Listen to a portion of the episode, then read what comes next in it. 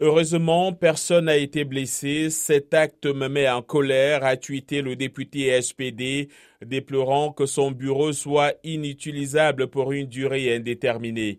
Un suspect retenu sur les lieux par des témoins alertés par des flammes sur la façade du bâtiment a été interpellé. Il a été placé en détention provisoire par un juge. Selon Karamba Diaby, le suspect lui avait déjà lancé des injures racistes.